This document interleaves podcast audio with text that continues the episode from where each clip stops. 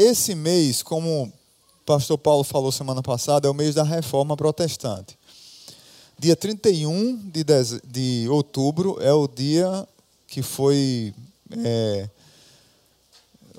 é, histórico na, no mundo, quando Martinho Lutero pregou na, na capela de Wittenberg, lá na Alemanha, as 95 teses, e a gente tá, não está aqui pregando uma série, mas a gente está falando um pouco sobre a reforma. Hoje eu vou falar um pouco sobre a história da reforma e, e, a redescoberta, como foi essa, esse redescobrimento do reino de Deus e do evangelho através da reforma.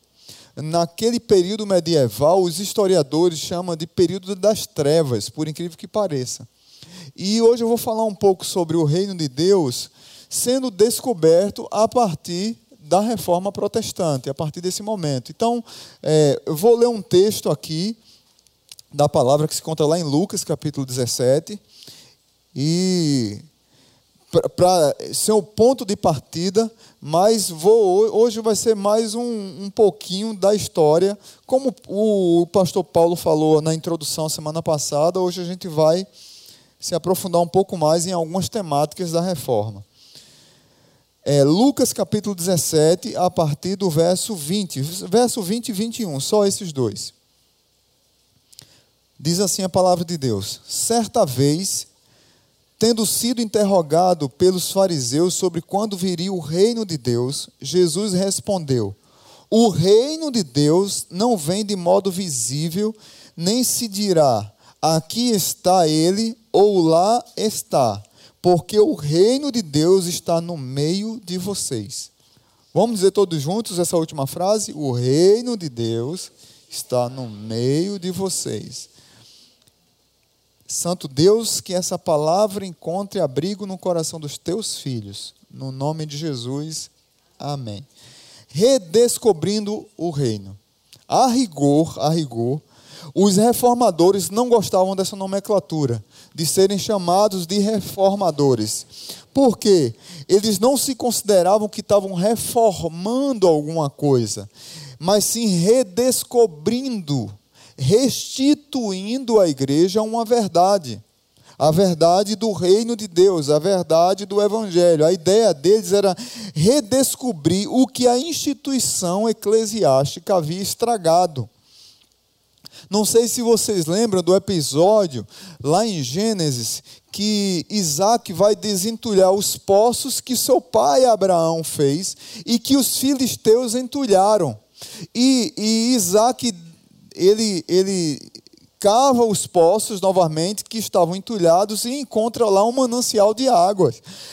É literalmente isso que os reformadores estavam fazendo. A ideia é que eles queriam desentulhar o que a instituição, o que e a instituição no sentido é, é, não bom da palavra, no sentido também não, não quero falar aqui de maneira pejorativa, não é essa a ideia. É o que a instituição humana fez se só é você assistir filmes como A Missão, com Robert De Niro, assistir a O Nome da Rosa, com Sean Connery, é, você assistir filmes como esse, você vai perceber o que a instituição igreja fez. Infelizmente, é, não é à toa que naquele período medieval os historiadores chamam de Idade das Trevas. Então, por mais que a graça de Deus nos abençoe e façam coisas boas para nós, muitas vezes nós, nós fazemos as coisas erradas e estragamos o que a graça de Deus faz. Deus abre caminho, estragamos. Deus abre portas, nós fechamos. Deus dá oportunidade, nós desperdiçamos. Mesmo assim foi com a igreja. Mesmo assim, foi com os, os, nossos irmãos naquela época o que eles fizeram. Eles estragaram a, a doutrina, a pregação do evangelho, o zelo pela pregação correta do Evangelho, e isso fez com que algumas pessoas, que nós hoje chamamos de reformadores, redescobrissem é, o Evangelho. Seguindo nessa mesma linha, eu lembrei ontem, estava lendo um livro de é, Albert Mangel, discípulo de Jorge Luiz Borges, dois argentinos. Ele tem um livro espetacular chamado é, Lendo Imagens. Eu interpretando imagens, algumas coisas. E lá tem uma, uma história interessante sobre um quadro que Picasso pintou, é, chamado Guernica, que fala sobre a guerra de Guernica, na Espanha, quando os alemães bombardearam Guernica e pediram, depois de alguns anos, pa, para que Pablo Picasso fizesse um desenho dessa guerra. E, na verdade, ele fez foi um, uma declaração de guerra contra a guerra. E você vê no quadro, na pintura, uma mãe segurando um filho, você vê uma mãe chorando um filho morto, vê uma imagem realmente terrível da guerra. E quando ele está inaugurando esse quadro, chega um grupo de turistas alemães e percebe que Picasso está lá. E pergunta para Picasso assim: Foi o senhor que pintou esse quadro? E Picasso diz: não, não fui eu quem pintei esse quadro. Quem pintou esse quadro foram, foram vocês. Foram vocês. Em que sentido ele estava falando? No sentido de que nós é que fazemos a história. E nós que muitas vezes erramos na história e Deus levanta homens e levanta mulheres, como levantou na reforma e como levanta hoje, para desentulhar poços e descobrir mananciais de água viva no meio de coisas que muitas vezes nós institucionalizamos e afastamos as pessoas do verdadeiro evangelho. Há muita coisa que é parecida com o evangelho, mas não é o evangelho. Há muita coisa que nós criamos no meio da igreja e queremos é, pregar como se fosse evangelho ou uma doutrinação do evangelho e não é o evangelho. Isso me faz lembrar da história de um pastor lá no Rio, no, em São Paulo, o pastor Mário, eu ouvi, já contei essa história aqui na igreja, é interessante demais. O pastor Mário, ele foi pastorear uma igreja, e quando ele chegou nessa igreja, tinha uma irmã que estava com um câncer terminal, Dona Noêmia. E Dona Noêmia é, tinha uma irmã gêmea e nunca contou para o pastor Mário isso. Mas ela gostava muito de conversar com ele sobre a morte. Ela estava num estado terminal e ela falava sobre a morte. E é interessante, né? É que nós gostamos muito de falar de vitória e de vida e de superação, né? Mas nós gostamos de falar pouco sobre a morte. E a Bíblia fala sobre morte, e o crente deveria falar sobre a morte também. Mas nós falamos pouco sobre isso. E Mas ela não, ela, pelo contrário, ensinou o pastor a falar sobre morte e a tocar nesse assunto. Só que ela não contou para o pastor que ela tinha uma irmã gêmea. Bom, ela faleceu. E o pastor foi fazer o velório da irmã Noêmia e estava lá os irmãos cantando o hino, um hino meio bonito e aquele culto abençoado de crente batista, quando um crente batista morre, de repente entra a irmã gêmea de Dona Noêmia. Aí o pastor fica ali, olha para o caixão e olha para a mulher que está entrando, olha para o caixão e olha para a mulher que está entrando e não entende nada, né? E aí ele chama um diácono que estava perto dele e disse: Meu irmão, me fale uma coisa, pelo amor de Deus. Quem a gente está enterrando aqui?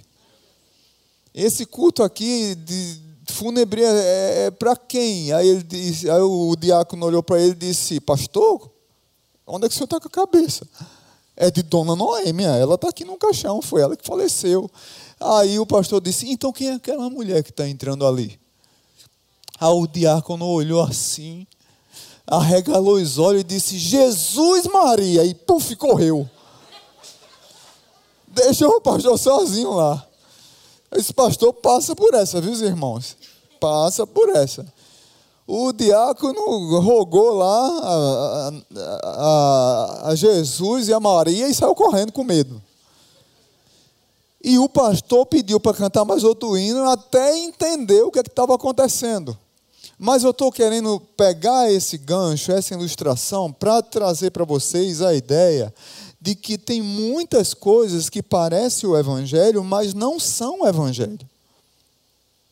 E a reforma protestante, ela foi importante sim para nós, para redescobrirmos o que é o Evangelho e para entendermos que hoje tem muitas que se dizem igrejas, a gente vai chegar um pouco nesse, nesse assunto, que dizem que pregam o reino de Deus, que pregam o evangelho, mas não pregam o evangelho.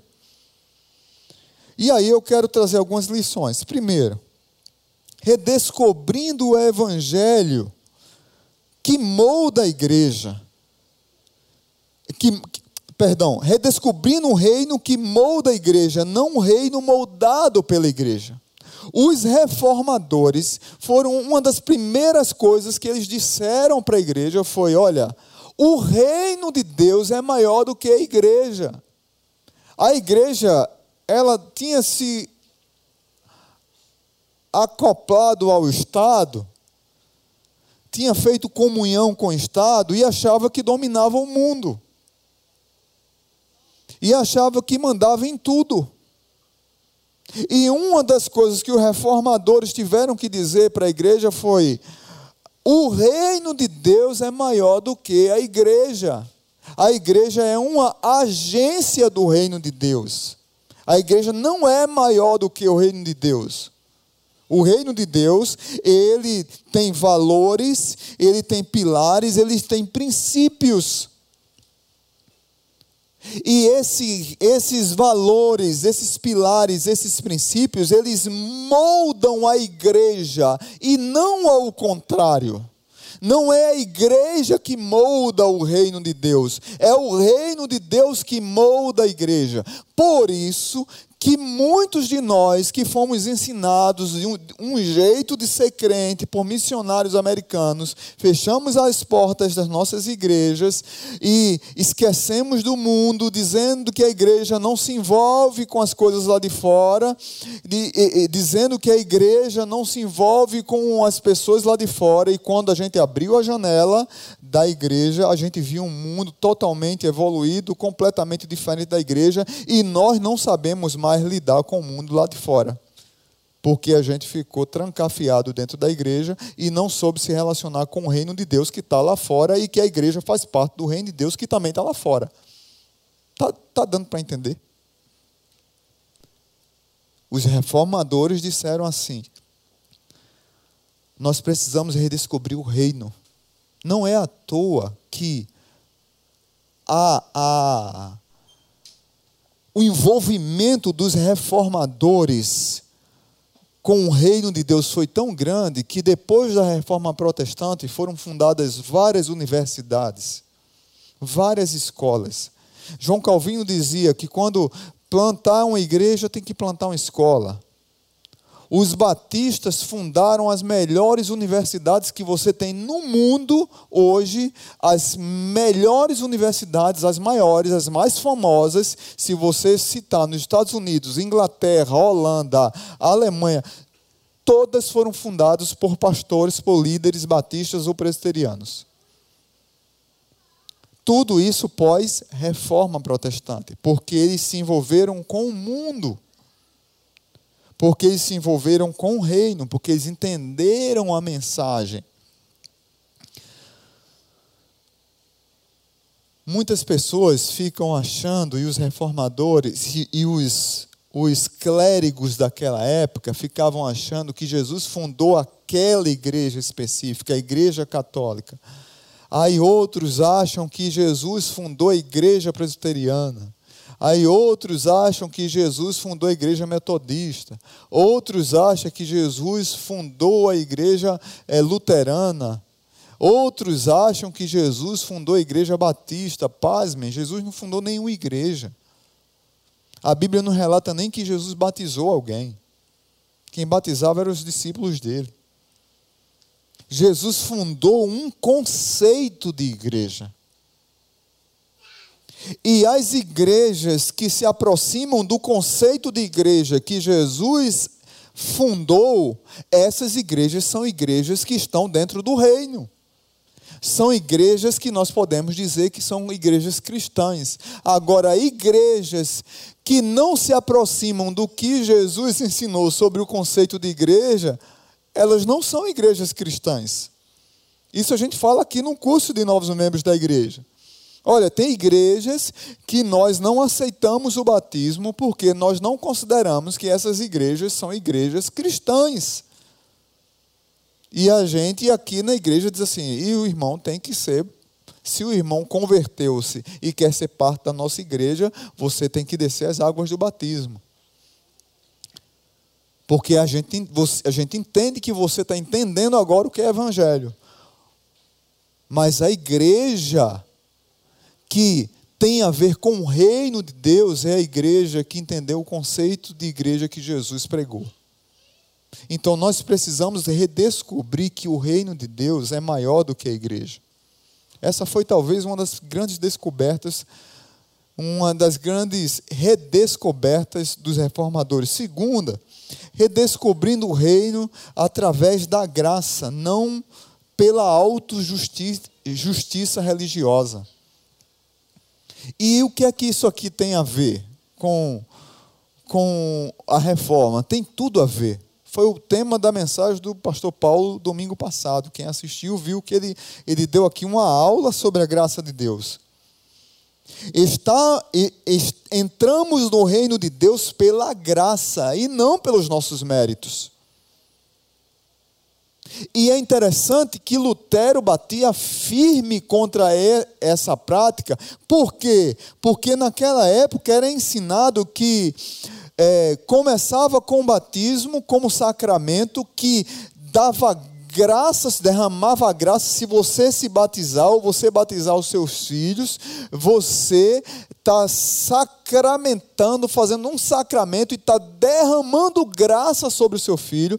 E se quando você casar, ou quando você morrer, que a extrema unção começava com batismo, terminava com a extrema que é outro sacramento, e você concede graça, concede mérito, e a partir desses méritos você, você é salvo. Meu Deus do céu, onde é que está isso na Bíblia?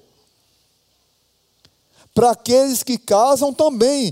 A partir do momento que você casou, agora você está salvo. E os que não são casados, solteiros, tinham que ser sacerdotes, porque, sendo sacerdotes, eles seriam salvos. Sempre focado no mérito humano. Agora, deixa eu dizer uma coisa para vocês. Nós, nós, até hoje, gostamos de acreditar que nós auto-justificamos a nossa salvação. Porque lá no fundo, no fundo da nossa alma, o nosso coração diz assim: eu quero fazer alguma coisa para conseguir a salvação. Jesus ter morrido na cruz não é suficiente. Eu tenho que fazer alguma coisa. Se eu não fizer alguma coisa, eu estou falando de salvação, não estou falando de serviço a, a Deus ou serviço à igreja. Estou falando de salvação. Nós não temos méritos nenhum para oferecer a Deus. Nós precisamos compreender que é difícil pensar e aceitar a graça mas o reino de Deus, ele foi redescoberto. É, os reformadores tentaram mostrar para a igreja que a graça de Deus, ela que nos salva. Nós somos salvos pela fé, mediante a graça, isso não vem de vós, é dom de Deus, dom de obras, para que ninguém se glorie. É isso que diz a palavra de Deus. Nenhum de nós merece o reino. Entrar no reino de Deus não é uma conquista. Entrar no reino de Deus é uma concessão da graça de Deus. Ninguém pode pagar a autojustificação. Jesus pagou na cruz, e isso é a essência do Evangelho. A essência do Evangelho é a graça de Deus. Não é à toa que Paulo, quando vai falar à igreja de Gálatas, ele entra metendo a, o pé na porta. Todas as cartas do apóstolo Paulo, Paulo tem uma palavra inicial bonita: graça e paz a vós outros. Eu, Paulo, falo para vocês, irmãos amados de tal igreja. Quando Paulo vai escrever a carta à igreja da Galácia, Paulo dá uma pesada na porta da igreja e ele diz assim: ó oh, Gálatas insensatos. É boas-vindas de Paulo. Cheguei. Ó oh, Gálatas insensatos, quem vos fascinou para pregar um outro evangelho que não é o evangelho que eu preguei a vocês, mas sim um falso evangelho? Porque os irmãos da Galácia estavam entendendo que tinham que fazer circuncisão e cumprir as leis de Moisés para serem salvos. E Paulo diz: vocês são salvos pela graça é pelo Evangelho. Vocês são salvos pelo que Jesus fez na cruz do Calvário e não pelos méritos de vocês. Mas nós temos a tendência de partir para essa religiosidade que muitas vezes nos afasta de depender da graça de Deus. A Igreja Católica ficou encalhada na Idade Média e muitos protestantes, infelizmente, estão tentando voltar para a Idade Média. Algumas igrejas, e aqui eu, eu falo isso com muita tristeza no coração. Tem muitos protestantes que estão tentando voltar à Idade Média, à Idade das Trevas na igreja, com, com um falso moralismo e também com falsas indulgências, pior ainda do que a Igreja Católica, porque pelo menos lá, é, antes, como Paulo falou domingo passado, quando você colocava uma moedinha lá na caixinha, antes da moeda tilintar, no final da caixinha, você era salvo do purgatório e tinha um lugar no céu. Hoje as pessoas vendem indulgências para conseguir emprego vendem indulgências para conseguir uma casa nova.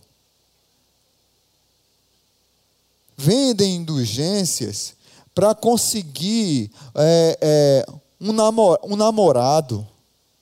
Vendem indulgências para conseguir um casamento bom. E tem pastores que pregam isso, tem igrejas que pregam isso como se fosse normal, e, e tem crente que acha que está tudo certo, e não está certo, gente. Nós somos salvos pela graça. Os reformadores descobriram que o reino de Deus, ele foi nos trazido pela graça de Deus. Amém? Terceiro, redescobrindo o reino através da palavra e não pelos tradicionalismos. É a palavra, as escrituras, os reformadores, eles trouxeram que a palavra, a Bíblia, é a nossa única regra de fé e prática. Devemos ter cuidados com dogmatismos que soterram a palavra. Não é que o dogmatismo seja ruim. Não é à toa que nós estudamos dogmas, são bons. O problema é quando eles suprimem a palavra é quando eles entulham a palavra e eles ficam acima da palavra. E tem muitas pessoas que vão atrás dos dogmas e esquecem da palavra. Isso é um motivo muito especial de você se submeter à palavra, porque é a palavra que vai trazer maturidade espiritual à sua vida. É a palavra que vai trazer fé madura para você. É a palavra que vai direcionar a sua vida. Olha, eu tenho dito aqui na igreja, tem muitas pessoas que têm dificuldade de leitura. Nós, nós brasileiros não gostamos de ler. Tem uma pesquisa que eu ouvi uma vez que um dos países que lê, um, o país que mais lê na América Latina é, é a Argentina. Lê uma média de 6 a 10 livros por ano, um argentino. Há, há dois anos eu tive em Buenos Aires. A gente completou, há não sei quantos anos de casados, e a gente foi quantos anos naquela época? Você também não sabe, né, irmã? Me ajuda aí. 21. 21 e a gente, graças a Ismael e aos pontos, a gente foi para Buenos Aires.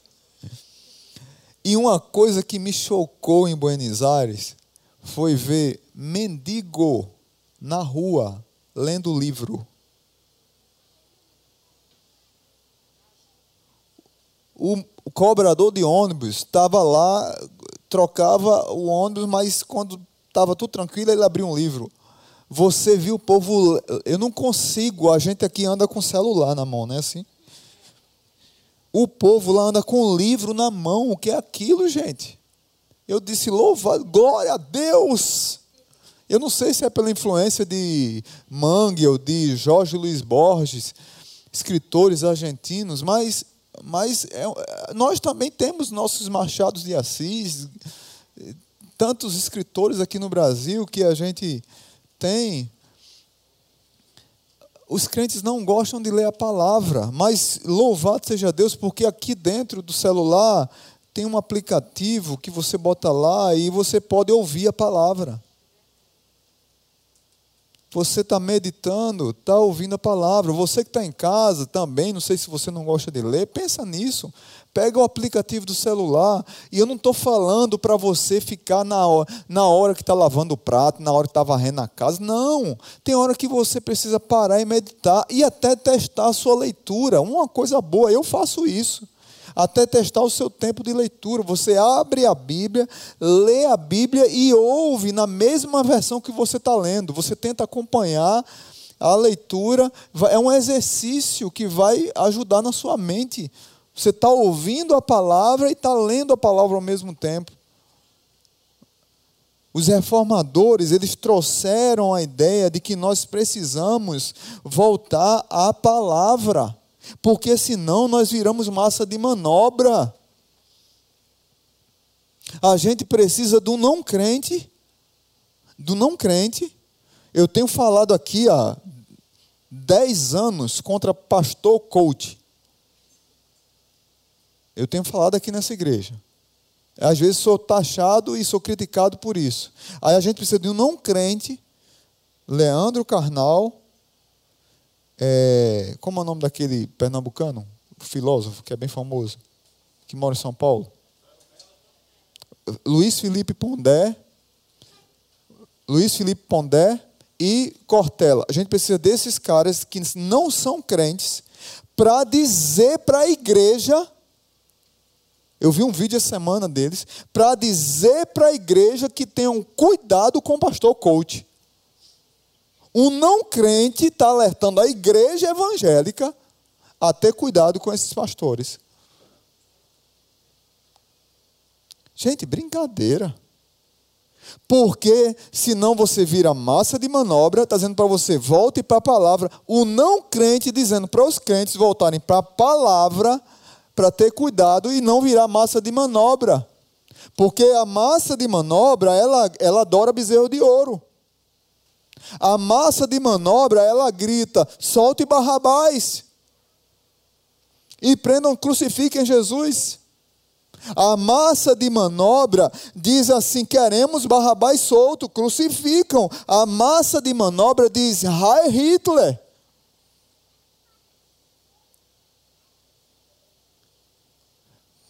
O que é que nós queremos ser como cristãos? Voltar à palavra e amadurecer? Eu tenho dito aqui para vocês: você é o maior responsável pelo seu crescimento espiritual. Você é o maior responsável pelo seu crescimento espiritual. Leia a Bíblia. Os reformadores ajudaram nisso. Quarto lugar, eles redescobriram que o reino de Deus é através do serviço. Nós somos servos e não senhores. A pessoa não fica satisfeita com o ministério pastoral e ela cria coisas contrárias à Bíblia. Aí nós temos hoje pai apóstolo, mãe apóstola, patriarca. Patriarca? Isso não fala no nosso meio batista, não estou falando fora, não. Tem uma que eu ouvi agora que eu fiquei chocado esses dias. A profetiza do útero abençoado. Tem essa agora. Criaram a Virgem Maria para a igreja. Isso é uma ofensa a Maria, a mãe do nosso Salvador. É uma ofensa a Maria. Lutero dizia o contrário, já lá no século XVI. Todo crente é vocacionado. Amém? Nós somos servos e não senhores nós somos servos e não senhores. Eu exerço a minha vocação como um pastor, você exerce como pintor, outro irmão exerce como médico, outro como advogado, outro como é, é, analista, outro como servente, outro como zelador, outro como vigilante, outro como professor. Primeiro, parabéns aos professores, que a semana foi dia dos professores. Salva de palmas para os professores aí. Se que Deus abençoe os professores, exerce a vocação como professor. Se não fossem os professores, a gente estava ferrado. Outro exerce como mecânico. Tem um mecânico no Rio de Janeiro, lá em Teresópolis, é, que, que na, na, na, na oficina dele tem assim: tem um carro todo quebrado, arrebentado, tem a foto do carro todo quebrado. Aí do lado tem o mesmo carro todo arrumado, pintado, um brinco. Aí embaixo tem assim: Eu faço com seu carro. Veja que propaganda top. O cara é marqueteiro do, do bem, da glória. O que eu faço com seu carro, Jesus faz com a sua vida. Amém? O cara é top. Ele prega o evangelho com uma foto de um carro velho e de um carro novo. O que eu faço com o seu carro, Jesus faz com a sua vida. Ele entendeu a vocação dele. Ele entendeu que ele é servo, onde quer que ele esteja.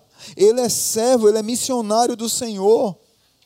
Ele não está brincando é, é, com a sua profissão, ele honra o seu patrão, ele honra a, a, a, os seus funcionários, porque ele entende que aquilo ali é para a glória de Deus, onde ele pisar é terra santa, porque ali está um servo do Senhor.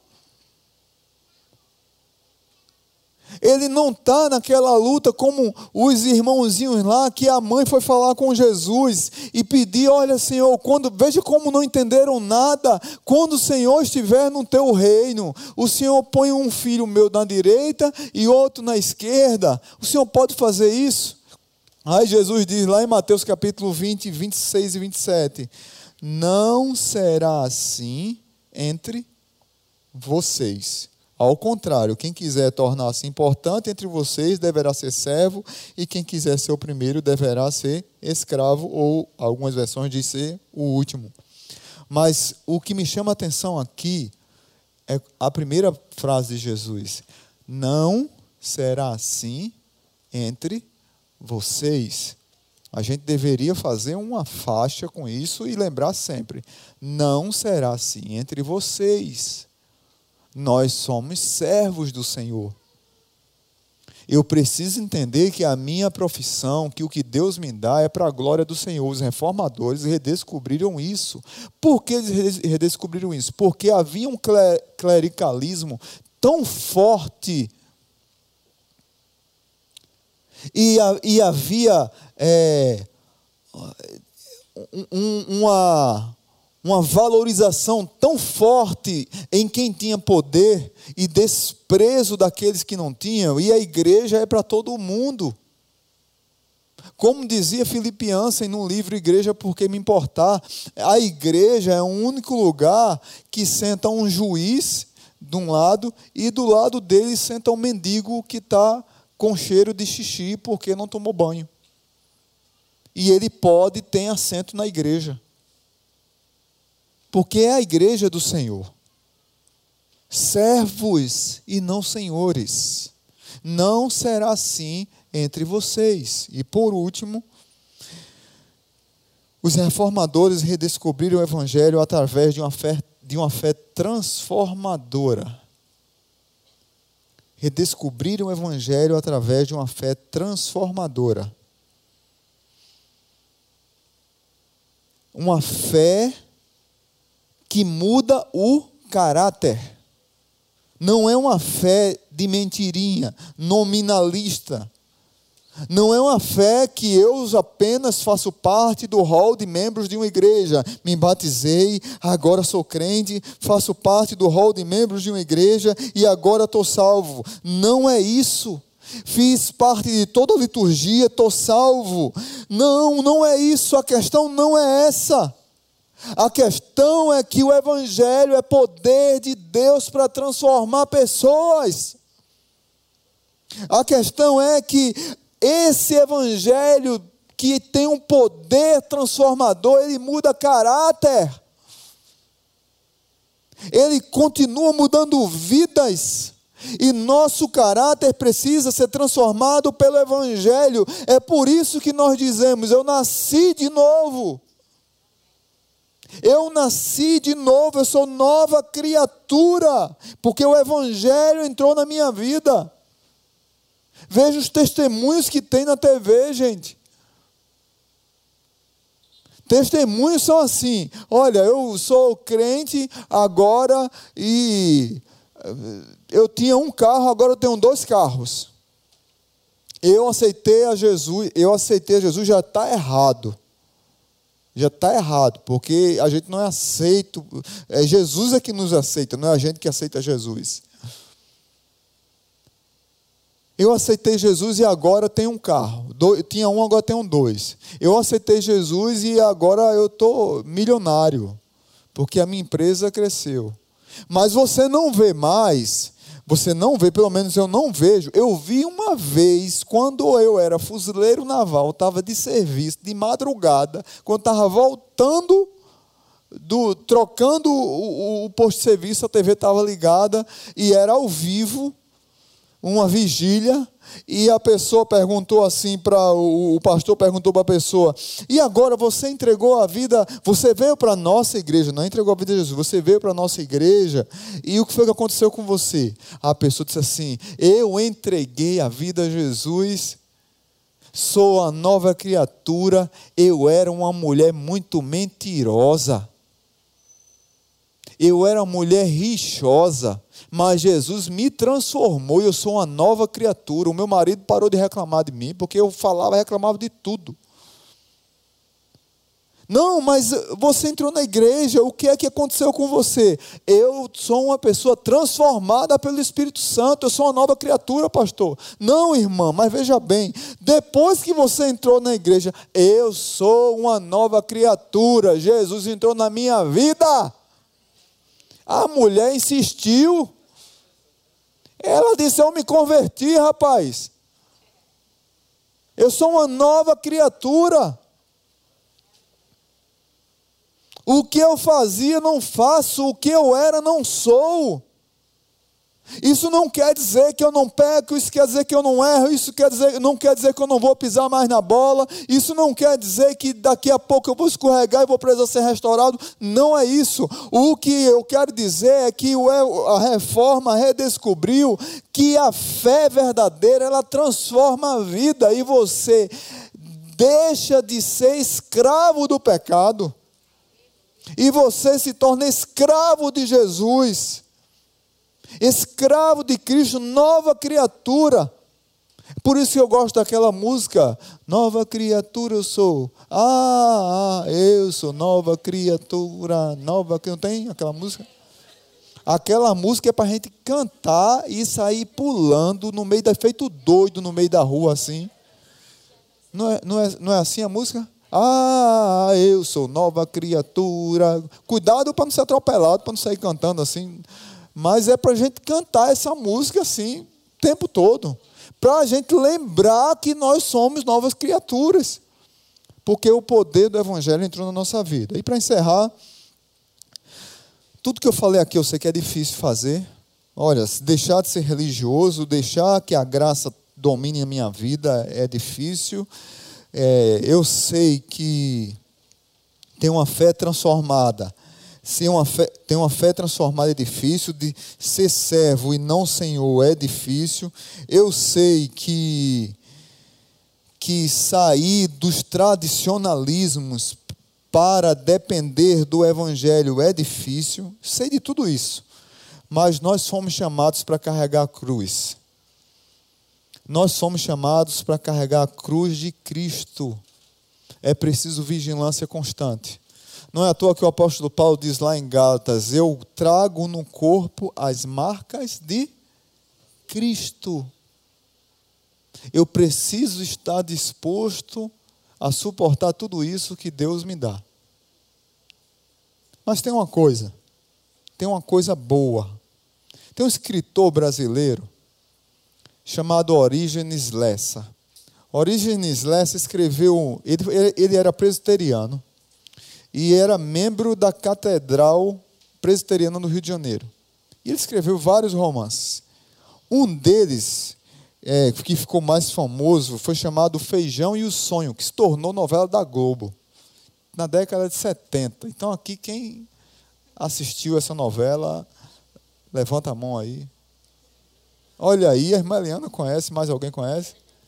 O Feijão e o Sonho, quem escreveu foi um crente, viu? Presbítero da igreja presbiteriana. Orígenes Lessa. Orígenes Lessa escreveu um livro, um outro romance chamado Simão o Sireneu, que é aquele mesmo Simão que carregou a cruz de Cristo. Marcos, o evangelista, diz que Simão tinha dois filhos, Alexandre e Rufo. Paulo vai falar depois sobre outro Rufo. Orígenes Lessa, como escritor, ele pega essa história e ele cria uma ficção e ele conta uma história bem interessante. Ele cria uma história bem interessante e a partir disso, não é que está na Bíblia, não vá procurar essa história que eu vou contar que não está na Bíblia. Ele faz uma história como se fosse Simão Sirineu voltando para casa depois de ter ajudado Jesus carregar a cruz. Aquela cruz pesada. E ele carregou por um bom caminho. E aí, Orígenes Lessa diz que Simão Sireneu chega em casa um pouco cansado e diz para os filhos: Olha, eu estava no lugar errado na hora errada. E aí os soldados romanos me pegaram para carregar a cruz de Cristo, para carregar aquele peso. E aí Rufo põe a mão na cintura e diz assim: Papai, você com essa idade conseguiu carregar aquela cruz. Que história é essa? E o peso da cruz? Eles sabiam da tradição, sabiam do peso da cruz. Como é que o Senhor conseguiu carregar aquela cruz tão pesada? E aí, Simão Sireneu cai em si e diz assim: Eu carreguei a cruz, mas ela não estava pesada porque o peso ele carregou.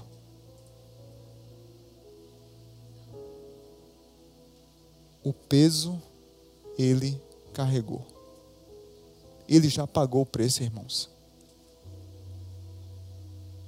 Tudo que eu falei aqui pode ser difícil para a minha vida e para a sua vida. Mas se tem uma coisa que você pode sair daqui hoje liberto e dizendo assim é: Ele já carregou o peso. E eu não preciso carregar mais pesos. Foi isso que os reformadores queriam trazer para o povo. Eles carregavam peso, pagavam indulgências para conquistar algo que eles não poderiam conquistar, porque ele já carregou e ele morreu e ele ressuscitou e ele está vivo. E ele diz para mim e para você: Eu carreguei o fardo, meu filho. Descansa. Talvez nós estejamos precisando descansar. Porque quando a gente olha para trás, aquela cruz que a gente está carregando, a gente se toca, não foi pesada, porque ele já carregou o peso. Curva a tua cabeça e vamos agradecer aquele que carregou o peso. Pai bendito, eu quero agradecer a Deus por tua palavra, pelos reformadores que nos ajudaram a redescobrir o Evangelho,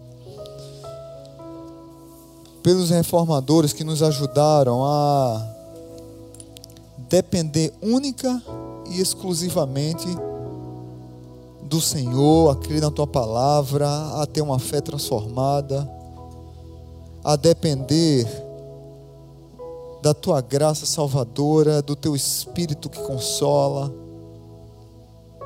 Pai Santo, Pai bendito, eu quero pedir por todas as vidas que estão aqui hoje, que por mais que talvez tenhamos falado algumas palavras até duras, e sabemos que é difícil viver pela graça na dependência do Senhor, é muito difícil viver na dependência do Senhor. Parece que nós queremos controlar o Senhor. Deus, o Senhor, tem que fazer do jeito que eu quero. E Deus diz: Olha, descansa. Orígenes Lessa, ele conseguiu captar isso quando na ficção ele escreve que caindo em si é como se Simão Sireneu dissesse assim: "Epa, peraí, eu carreguei aquela cruz, mas o peso quem carregou foi ele." Que todos nós possamos sair daqui hoje entendendo que o peso já foi carregado na cruz do Calvário por Jesus Cristo que deu a vida por nós e ao terceiro dia, depois de morto, ressuscitou pelo poder do Espírito Santo. E esse mesmo poder do Espírito Santo atua em nós. E nós precisamos consagrar nossas vidas, nossas famílias, nossos casamentos, nossos filhos, nossos maridos, nossas esposas, nossos trabalhos, nossa igreja, nossos líderes nossas crianças, consagrar todos ao Senhor. Entendendo que tudo é teu e que só estamos aqui pela essência do Evangelho da graça e não por causa da nossa força nem do nosso querer. Que o amor de Deus o Pai, que a maravilhosa graça de Jesus e que a comunhão do Espírito esteja sobre nós. No nome de Jesus. Amém. Queridos, só um aviso que eu esqueci de dar, me perdoem. Antes da música final, não terminou ainda o culto, vou pedir para deixar a porta fechada ali, por favor. É, hoje, é, a partir de meio-dia, vai estar no Instagram, Instagram, não, na, no WhatsApp, no, no, no, no WhatsApp, eu ia, misturei, foi tudo aqui, Instagram com WhatsApp. No WhatsApp vai estar um link de atualização de membresias, de membresia. Como eu disse a vocês, nós temos no nosso, no nosso hall de membros, a gente precisa fazer essa atualização. Nós temos no nosso hall de membros quem a gente sabe que está vindo para a igreja, que está ativo, uma média de 350, 350 pessoas. Aí tem mais uns 40 que a gente sabe que viajou, que foi para outra igreja. Amém. Tudo ok. E tem uma média de 150 que a gente não sabe quem é nem onde está. E se está. Então a gente vai fazer a atualização do hall de membros. É fácil, não é isso? É muito rápido, menos de dois minutos. Cinco? Homem, me ajude, homem. Falar cinco minutos, eu tomo. Dois minutos, pronto, me ajudou. O irmão me ajudou, quê? Se fizer rápido, dá uns dois minutos, porque tem uma foto. E porque tem a foto, você vai pegar o celular igual a, igual a banco.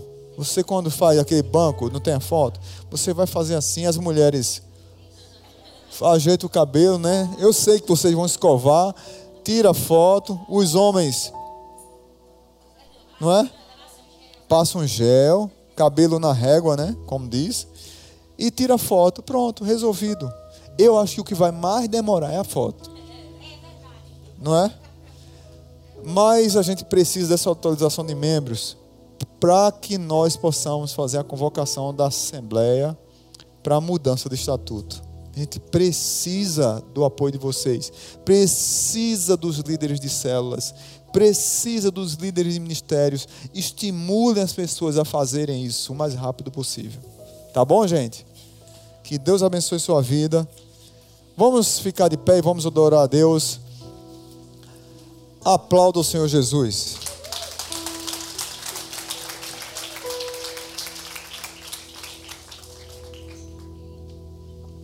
Opa, desculpa.